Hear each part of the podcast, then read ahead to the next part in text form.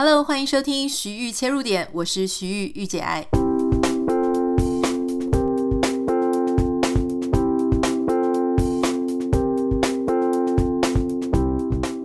欢迎收听今天的节目。今天想要跟大家分享一个关于我自己个人生活当中一个非常值得高兴。呃，我之前也曾经跟大家讲说啊，我为什么最近要准备英文啊，准备的很认真。不管是听说读写等等的，就是因为我要考托福。那很多人就想说，哎，你为什么要考托福呢？因为如果你要在美国申请学校的话，那你可能就是需要有托福成绩。那之前因为我有申请过博士班、硕士班，如果你还记得的话，博士班是因为很可惜就没有申请上。可是去年其实我有申请上南加大的一个硕士课程。那这个硕士班呢，因为我还得到奖学金，得到了学费的一半，然后其实这个金额也是蛮多的。但因为碍于身份的关系哦，就是。移民其实会有一些非常复杂的程序，有些程序呢，如果你是在用某一种顺序来做的话，那它就没问题。但有时候，如果你的顺序稍微不太一样的话，它就会遇到有很多很多的问题哈。总之，简单讲，因为我觉得这个还蛮 personal 的，所以我就不讲太多。但去年因为就是因为身份的问题，所以一直没有办法。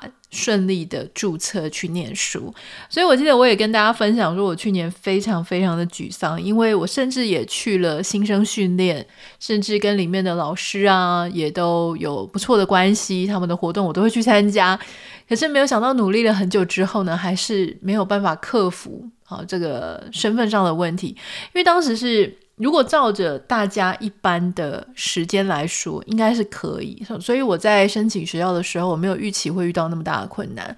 可是当时就是因为啊、因为 COVID 的关系，然后因为这个时间大大的 delay 哈，所以导致整个非常出乎意料。那我也跟各位讲说，我有一两个月的时间想到就一直掉眼泪。好，然后我就想说。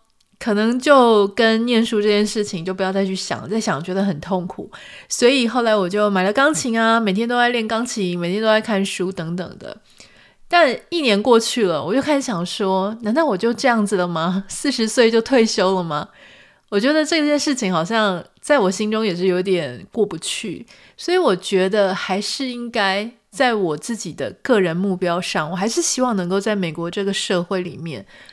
跟我所处的人事物啊环境有更深刻的互动，那会让我觉得比较有安全感哦。这个每个人的个性啊，跟每个人想法可能不太一样，所以我所说的我的想法就仅代表我个人的一种心情分享。好，所以你如果不是这样，请你不要觉得有压力，或是觉得说啊，我好像在 push 什么样子的一个人生哲学，并没有，我只是在分享我的心情。好，所以当时我就想说，那我还是想要继续。念一个专业，那这个专业是可以在美国这边继续发展的。那我就思考说，我以前自己个人的一些专长啊，我的兴趣啊，那我就发现说，诶，其实我很希望能够有机会可以帮大家做一些咨商或是心理上面的一些服务。因为老实说，大家知道我以前写非常非常多的两性文章，那也因为这两性文章，让我开启了至少十年。自由作家，以及后面跟大家在网络上更多认识、跟更多互动的一个日子。那事实上，就算我不是当时不是咨商师哦，因为现在其实心理咨商师啊，或是治疗师啊，他在台湾是很活跃的一个项目。比方说，很多人就是不管是临床心理师或是咨商心理师，他们都会有那种。不只是专业之外，那他们也有很多的媒体曝光，所以在这个职业其实对大家来说并不陌生哈。但是你要如何在美国从事这样子的一个职业呢？事实上，它跟台湾有一点类似，就是它的规定非常的严格，呃，它必须要念完两年的硕士课程，甚至是三年哈。每个学校不太一样，那至少就是六十到六十五个学分，然后要。历经差不多大约三千个小时，要看你的专业啦。你的专业如果是学校的咨商，或是你的专业是一般心理咨商，或是你是家庭与婚姻咨商，时间上跟规定上有点不一样哈。但但是我要学的这个东西大概是三千个小时，然后再通过国家或是州的考试，拿到执照之后，你才可以出来正式的挂名，你是一个职业婚姻与家庭咨商师或者一些咨商师等等的。虽然这个条件看起来非常困难，但是因为我思考说，以前在这十年来，我其实虽然不是咨商师，可是真的好多好多人来跑来跟我问相关的一些婚姻、感情、家庭的问题。那其实我也一直都照着我自己个人的经验啊、观察啊，还有我的结论来去跟大家分享我的建议。特别是像在 Podcast，如果你已经收听了，跟我陪伴了很多时间啊，不管是半年也好啊，一两年也好。你可能也常常听到我在节目当中会建议大家很多一些方向，所以虽然以前可能没有执照呢，但是或多或少都在作为一个提供自己建议啊，好，或是带大家怎么样想事情、看事情的一个方式。所以我就在想说，也许啊，如果说我能够更加的把这个东西花时间，不只是花金钱啊，也花时间。把我人生当中的几年很认真的去研究相关的心理学啊，相关的专业，是不是能够带给大家一些更负责任，或是更专业、更有学理上面的一些建议？我觉得这可能也是一个好事情。而且最重要的事情是不是你可以做什么，还有你想要做什么？很多时候我们虽然可以做，可是我们不一定想要做。所以在我思考人生，大概这个应该已经算是我人生第三个。职业了哈。如果说我说第一个职业是我们大学毕业、硕士毕业，刚开始进入职场啊，成为上班族，在行销媒体圈上班，那是我第一个职业。那么作为作家啊，专业的作家，或是网红也好，或是总之是 social media 上的职业，那个十年应该是我第二个工作。那现在要进入到第三个工作的时候，其实你就要思考说，这个年龄。你还想要做什么啊？你是还想要被钱拽着跑吗？还是你有什么事情非常想做、非常想要达成的？当时我就问我自己这个问题。那我觉得我对这件事情是非常有兴趣的。虽然说我必须要跟各位讲，如果你也怀抱着美好的梦想，这个工作在美国的薪水呢，真的不高，比起什么工程师啊，或是一些其他的工作。呃，商管 MBA 出来毕业的做的工作，这个是非常的低了，或者甚至房仲，房仲都会比我们这个高非常非常多。所以你在做这个工作，如果你是为了要赚钱的话呢，你会失望的，因为你投出去的时间成本跟学费和你所赚出来的钱，哦，这个真的是不会让你觉得很满意啦。但如果你是想要有一个事情，你觉得你非得要做这个事情，就是你来做最适合，我觉得。这并无不可哦，所以简单讲呢，就是我申请了一个我们家附近的学校啊。那因为这个事情是他之后是要考执照的，所以我认为念哪里都没有关系。其实念自己家里近的，我觉得非常重要，所以我就申请了一个离我们家很近的学校。那它也是历史悠久，虽然可能在台湾不是那么多人听过啊，可是几乎有一半，加州有一半的这个治疗师啊、咨商师就从这个学校毕业的。那像咨商跟心理辅导，我相信大家也知道说，某一些科系啊，我们可能会希望大家是大名校毕业的。可是如果是讲到说你想要找一个咨商师，我不太确定你会想要找一个人格特质很温暖的，还是想要找一个哈佛毕业的啊？我觉得这个还蛮特别。这个工作比较在意的事情，我相信应该是治疗师或咨商师的个人特质会远胜过他是哪里毕业的。好，所以其实我当时在考量，就是离我家近就可以了。那前面有跟大家讲说，嗯，就是我有去参加面试，然后这个面试呢，经历了两个半小时。啊，那这个两个半小时到底在干嘛呢？我那时候其实听到我非常的惊讶，因为就我去年去。呃，申请其他不同的硕士课程的时候，其实一般人来说，面试一个人大概就是三十分钟顶多啊，因为其实教授也不会有太多时间跟你聊太多。但是这个面试居然就花了两个半小时，我觉得非常的有趣哈。但是当然压力也很大啦，两个半小时全部都要用英文来撑场面，这个我当时压力非常大，所以当时我不是就有跟大家介绍一个叫做 Speak 的 App，就是可以用 AI。啊，他是用 AI 在跟你互动英文会话，所以你跟他讲话的时候，他就是会像真人一样这样回答你。他也会帮你更改说，哎，你讲的好不好？哪里有点怪怪的？这个情境下用这个词语，呃，他会建议你用别的。所以我当时不只用这个 Speak App，然后也用 ChatGPT 跟他聊天，一直不断的希望能够让自己的口语更加上轨道。那特别是因为我我知道，像一般心理学啊，或是咨商，因为你没有办法只找，就是说你未来的客户不会是只有讲中文的，一定是有很多是讲英文的，甚至他可能是讲西班牙文的。所以你各种客人你要去沟通，你的语言能力确实是比其他的科系所要求的要更多。那当时我就觉得说，既然已经头洗下去，想要走这一行哈，那。语言能力是我自己个人基本一定要去加强的，所以我就不断不断的去练习。所以包含大家最近看我说为什么那么疯狂的在读英文的书，那原因是因为做这个行业你是要读非常非常多书，你要看各种各样的个案啊、问题啊、别人怎么解决啊等等。哈，其实我觉得这真的是一个标准比较高的一个职业了。那如果是这样的话，你阅读的速度就要快。好，所以这个是我给自己的一些基本的准备跟作业。那我也觉得这是一个负责的态度。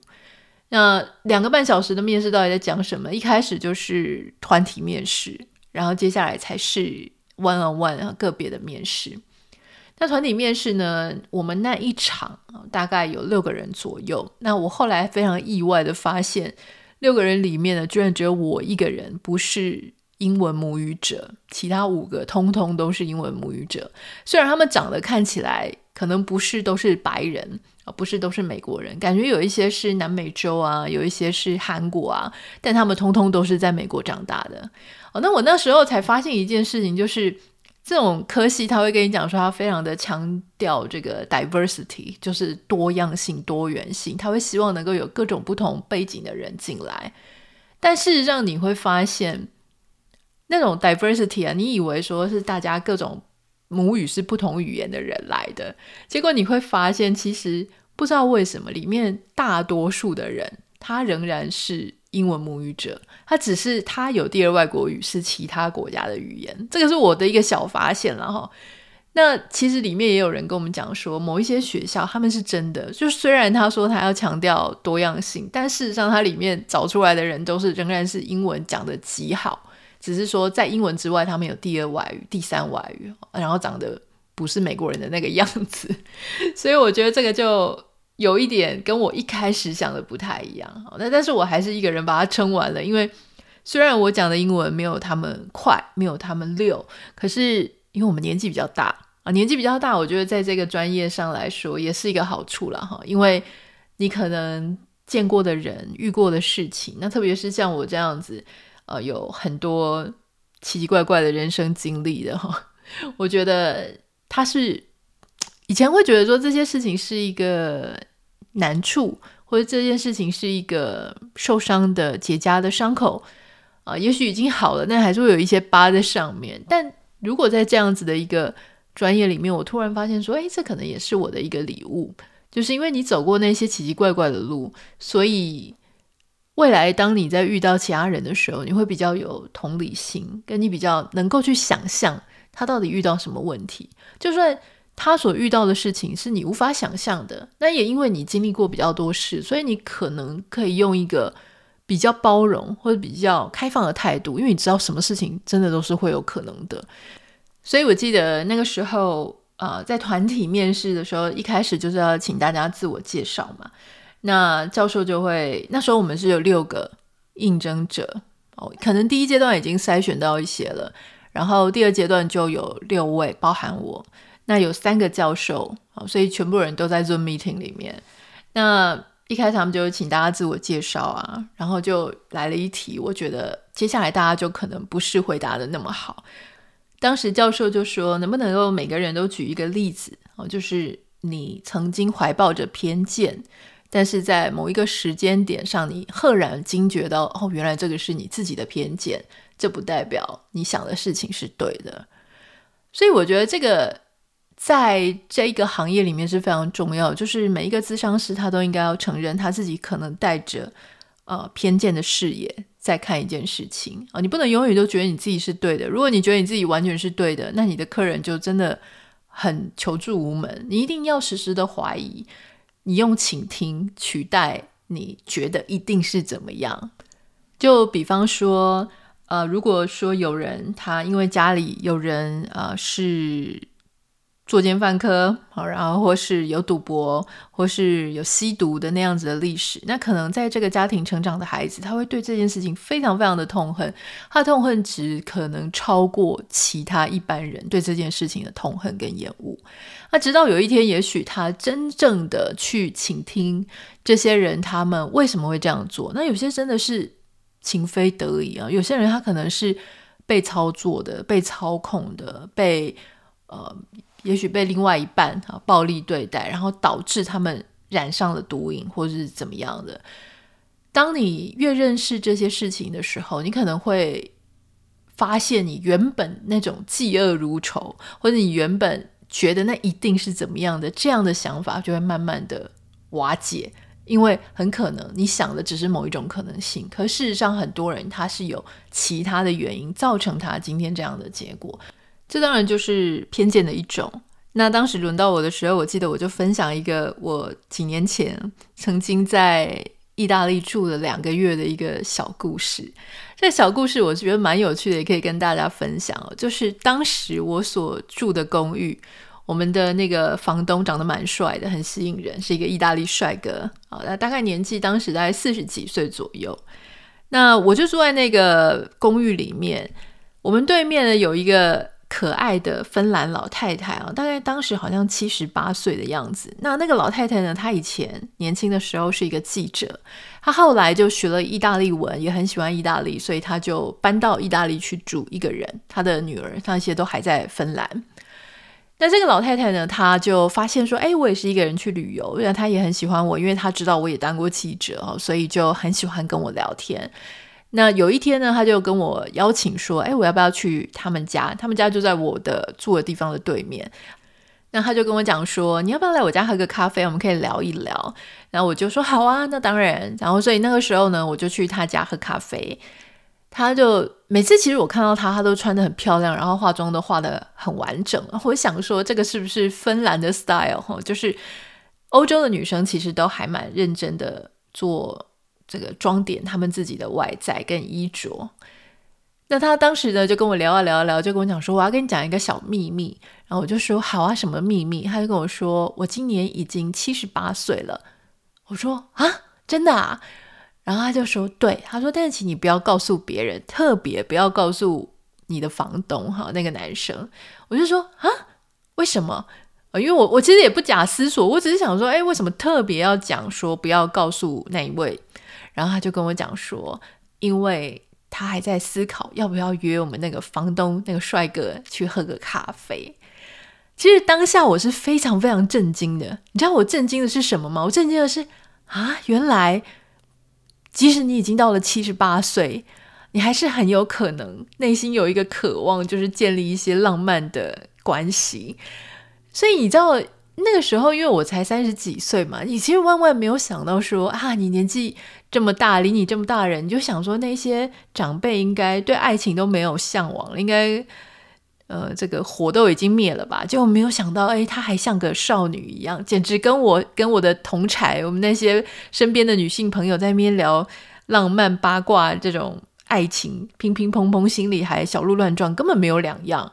所以在那个瞬间，我就发现说啊，我其实也是有一些年龄上的偏见。我以为那些年纪大的人呢，他们就不需要爱情。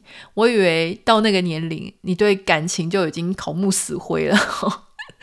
原来是我自己的一个认知错误。所以我就在面试的时候分享了这个故事啊。那我记得我们那里面的教授有一个就非常的一直点头，他就很开心，他就跟我说：“对，这确实是我们在做这一行。”呃，会非常遇到的事情，因为有时候你的智商的客户啊，可能年纪很大啊，例如说是那种爷爷奶奶的年纪，然后你就不会去问他们说，那你们的亲密行为怎么样？你就会假设没有嘛，你就会觉得说啊，他们没有也是很正常的。这种年纪了，怎么可能还会因为这种亲密关系的事情而闹别扭？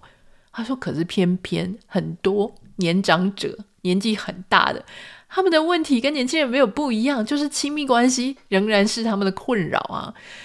他就说，这个就是一个很很常见的，在咨商室里面会非常常见的一个现象。所以我就觉得，我个人啊，对这些事情是蛮有好奇的，因为关于人啊。他人怎么生活？然后他们遇到什么样的难题？